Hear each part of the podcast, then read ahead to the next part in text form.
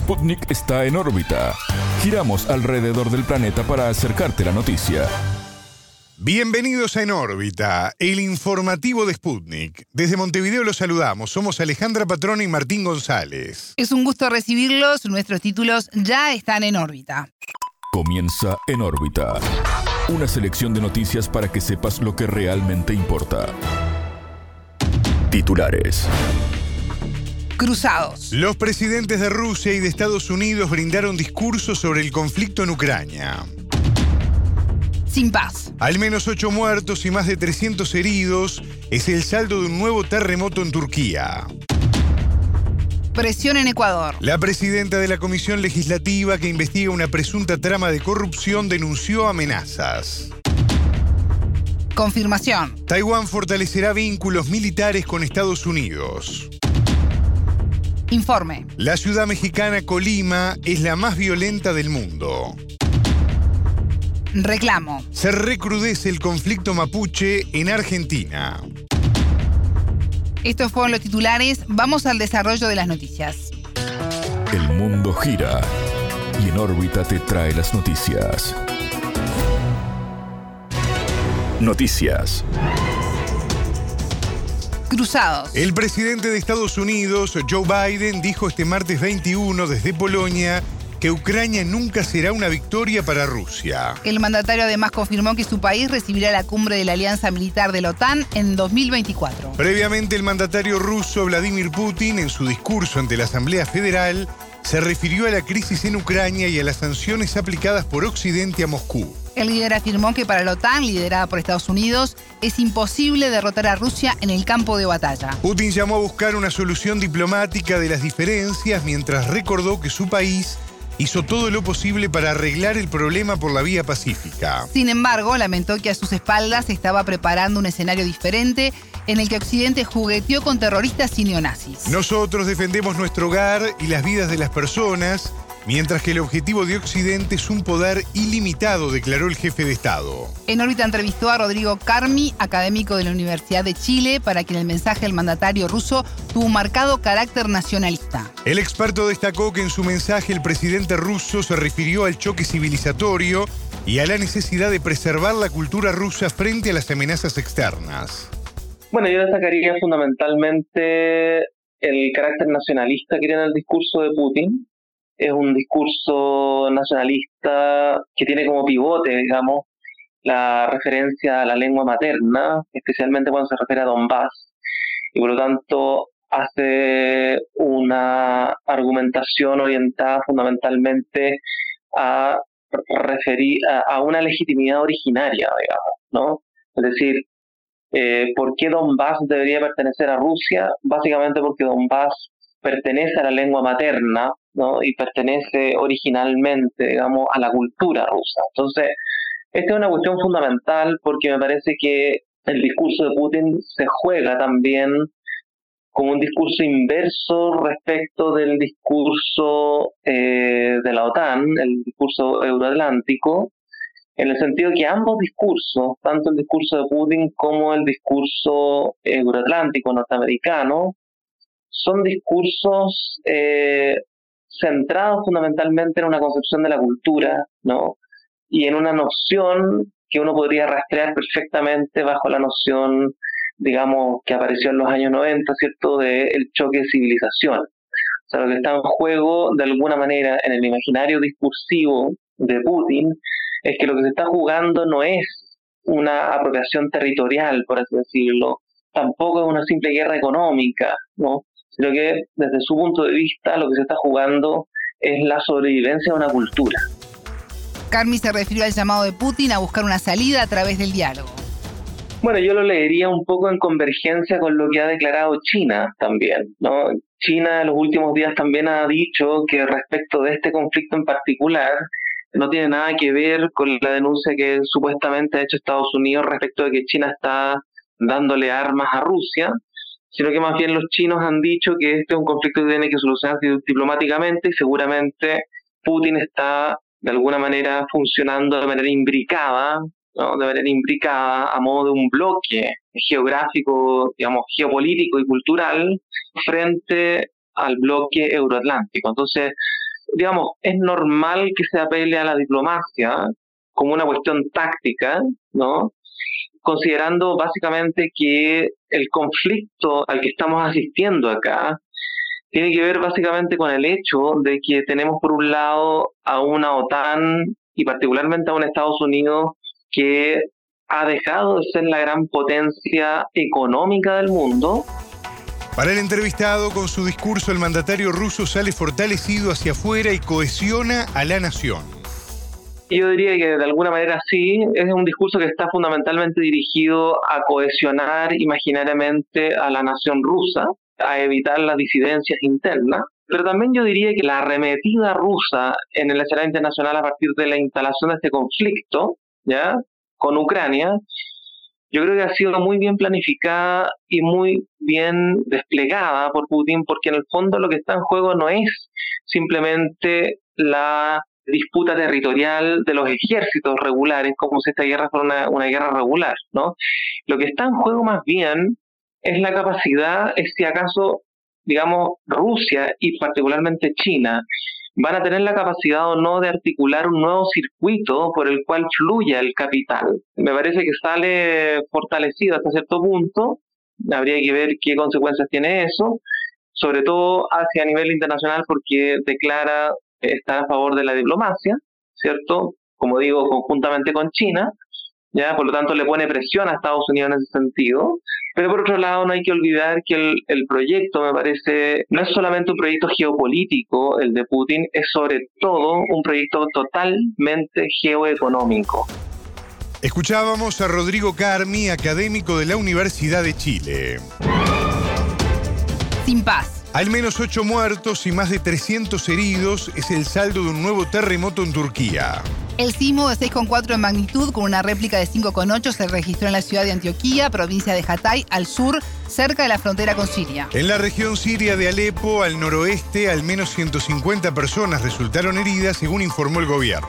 El terremoto de la noche del lunes 20 se sintió también en Chipre, Líbano e Israel. La zona donde ocurrió fue el epicentro del desastre del lunes 6 de febrero que dejó más de 43.000 muertos entre Turquía y Siria. Solo en Turquía la calamidad dejó como saldo al menos 42.300 muertos y más de 108.000 heridos.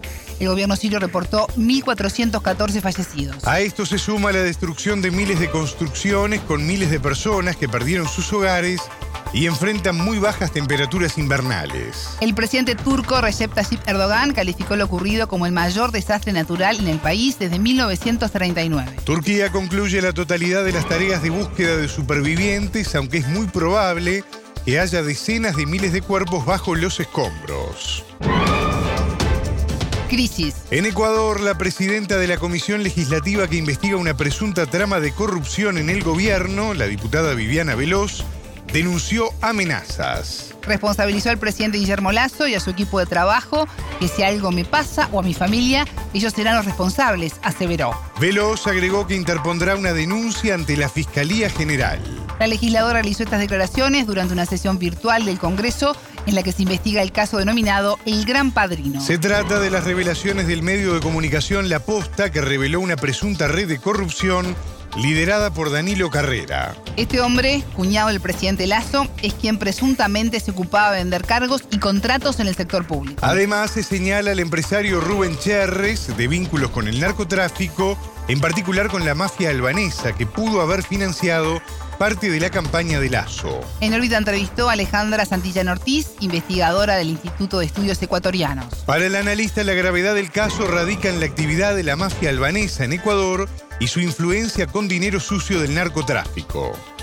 Básicamente lo que se revela es cómo tanto el cuñado del de, presidente Lazo, Danilo Carrera, como su mejor amigo Rubén Cherres, tuvieron conexión con la mafia albanesa, que es una mafia que opera, digamos, en nuestros países y que es una de las mafias más poderosas en el tráfico de drogas, pero todo lo que implica alrededor del tráfico de drogas, lavado de dinero y una serie de operaciones y de empresas ilícitas, ¿no?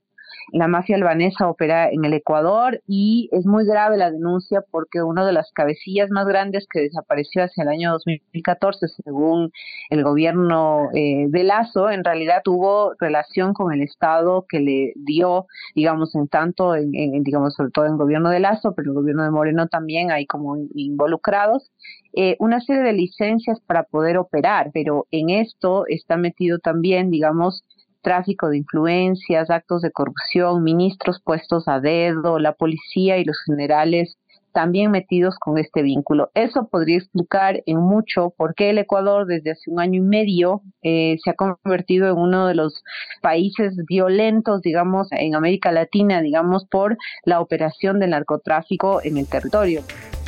Santillana sostuvo que en su país desde hace un año y medio la violencia aumentó y estos hechos prueban una escalada más del narcotráfico. Según la experta, las mafias ya no les alcanza con controlar a la población, sino que apuntan a la política y amenazan el campo popular este es un país que no le da oportunidades a los jóvenes, que no, que con estos últimos gobiernos, digamos, la reducción en la inversión social y las posibilidades de que los jóvenes de sectores empobrecidos y, y racializados, negros y digamos, este, de sectores populares puedan acceder a educación, a empleo adecuado, etcétera, etcétera, eh, espacio público, no sé, todos los derechos que deberían estar garantizados, pues, y que definitivamente con las políticas de ajuste neoliberal lo que se genera es eh, una población eh, empobrecida, despojada, sin mayor posibilidad de futuro y al mismo tiempo se permite que entre el narcotráfico a controlar enormes extensiones de territorio ecuatoriano para eh, la circulación de la droga. Entonces ahí tienes, digamos, un problema gigantesco que muestra cómo desde hace un año y medio los niveles de violencia, de inseguridad, pero también de desigualdad en el Ecuador han aumentado. En ese contexto, entonces, eh, lo que estamos viendo ahora es una escalada más. Ya no es solamente el control de la población, digamos, por parte del narco a vista y paciencia de las autoridades, sino definitivamente una escalada en términos del narco que ya involucra a la política, que ya involucra a las altas esferas, digamos, y que ahora estamos viendo eso, ¿no? Es preocupante que una cosa como esa ocurra en el Ecuador porque es un fenómeno que nosotros no hemos visto, a diferencia de Perú, de Colombia, de México, de otros países que tienen involucrado el narcotráfico también en la esfera de la política, esto es nuevo para nosotros. Y es grave porque así como el narco puede amenazar a un asambleísta, digamos, pensando en que el narco y sus tentáculos con la policía y demás están ahí involucrados, ¿no? Puede amenazar a un asambleísta, podría tranquilamente esto extenderse al conjunto del campo popular organizado. A criterio de la entrevistada, este nuevo caso profundiza la crisis de credibilidad del presidente y de todo su gobierno en general el gobierno ya venía con una baja de, pasó del 17% en la mitad del año pasado a 12% al finalizar el año, a 10% en este momento de credibilidad de la población. La población no cree a Lazo, no le cree a este gobierno, le dijo no en la consulta popular.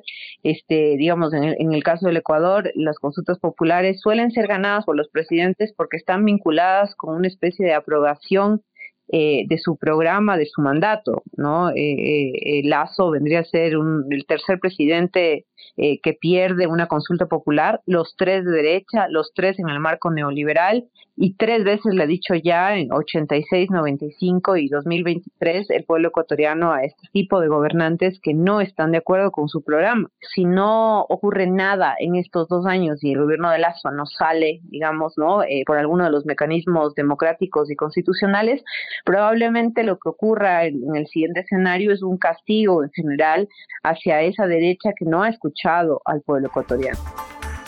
Escuchábamos a Alejandra Santillana Ortiz, investigadora del Instituto de Estudios Ecuatorianos. Mensajes. Taiwán fortalecerá sus vínculos militares con Estados Unidos y trabajará en más posibilidades de cooperación.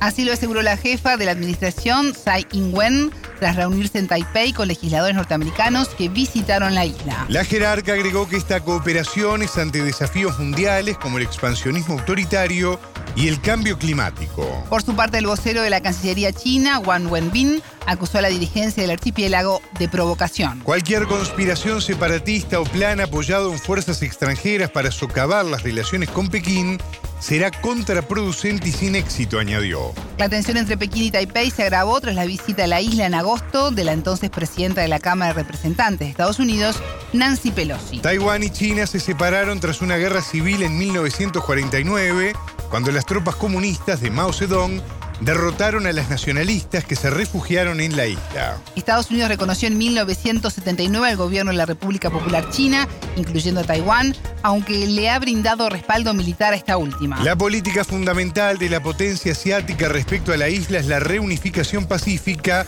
bajo el principio de un país, dos sistemas. El presidente chino Xi Jinping advirtió en octubre a su par estadounidense Joe Biden evitar jugar con fuego en su apoyo a Taipei. Por otra parte, la Cancillería china llamó a determinados estados a dejar de alimentar el conflicto ucraniano en alusión a países de la OTAN y a Estados Unidos. El gigante asiático rechazó la acusación de la Casa Blanca de que considera enviar armas a Rusia en ayuda por su operación militar en Ucrania. Es Estados Unidos y no China quien envía armas al campo de batalla, manifestó el vocero del ministerio, Wang Wenbin.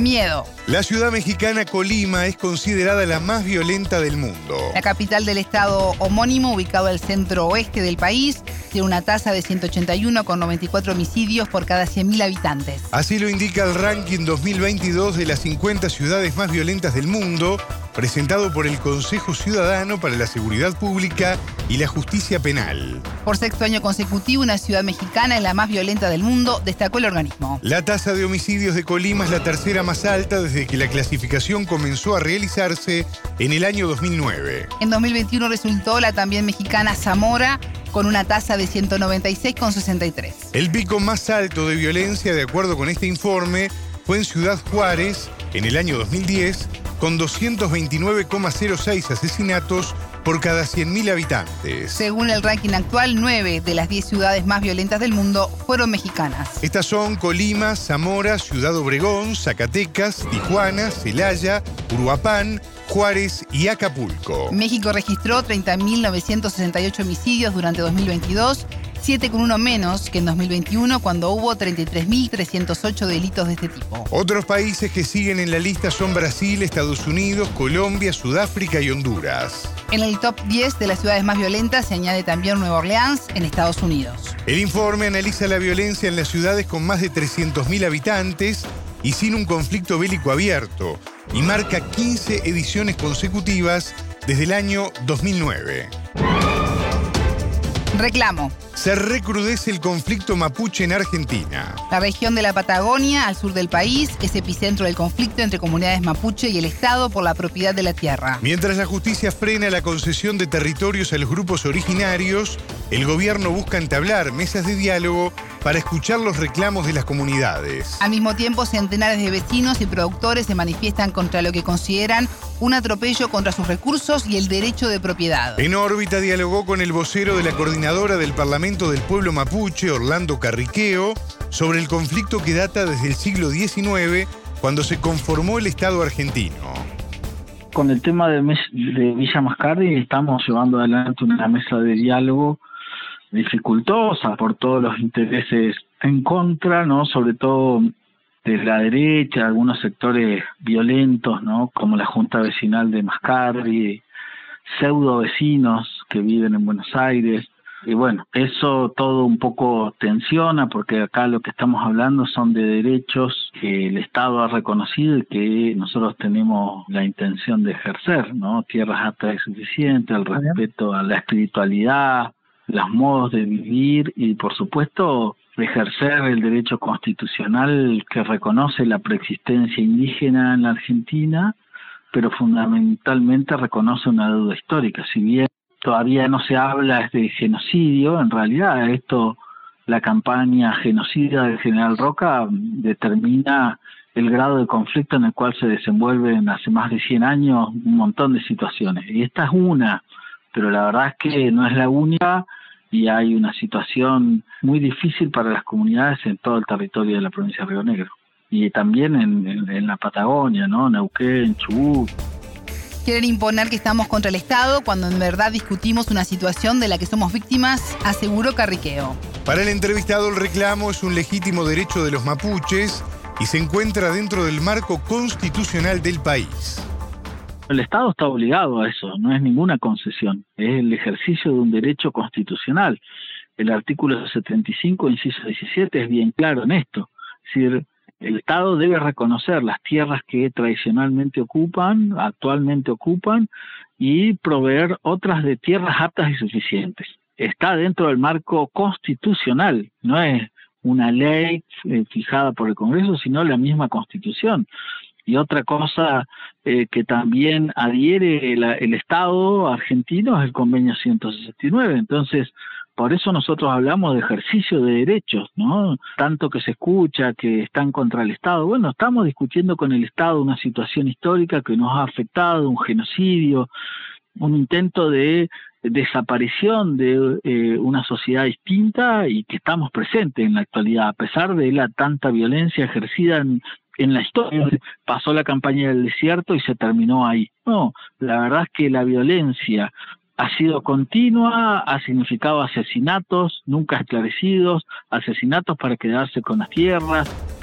La agudización del conflicto en las últimas semanas se une a la detención del dirigente mapuche, Facundo Jones Wala, de 36 años.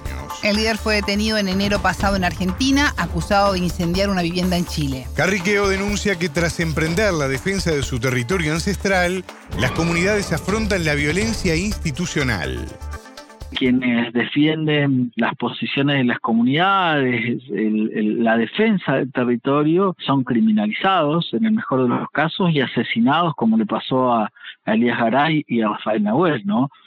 A Rafael Nahuel lo mata la fuerza de seguridad y a Elías Garay lo matan dos sicarios que el mismo Estado les permite el ingreso al territorio, ¿no? Entonces, lo que es un conflicto político y social que tiene organismos internacionales, porque esta situación, insisto, que se vive en, en muchas partes de, de Latinoamérica mm. y que tiene una mirada también extractivista. Somos nosotros los que estamos defendiendo el agua, somos nosotros los que estamos defendiendo el territorio, enfrentando a las empresas mineras, proyectos extractivos que tienen todo el aval del Estado, ¿no?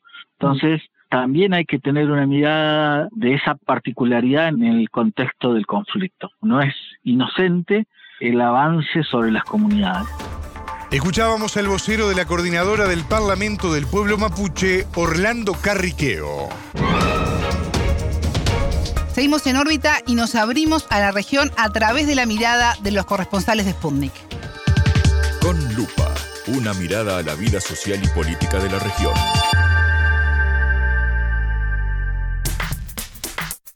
Y recibimos a Camilo Amaya, corresponsal de Sputnik desde Colombia. ¿Cómo estás, Camilo? Bienvenido. Hola, buenas tardes. Todo muy bien. ¿Cómo estás?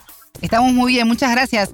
Camilo, la segunda ronda de negociaciones que se desarrolla en México entre el gobierno de Gustavo Petro y la última guerrilla de Colombia, estamos hablando del Ejército de Liberación Nacional, el ELN, está trayendo la mirada internacional.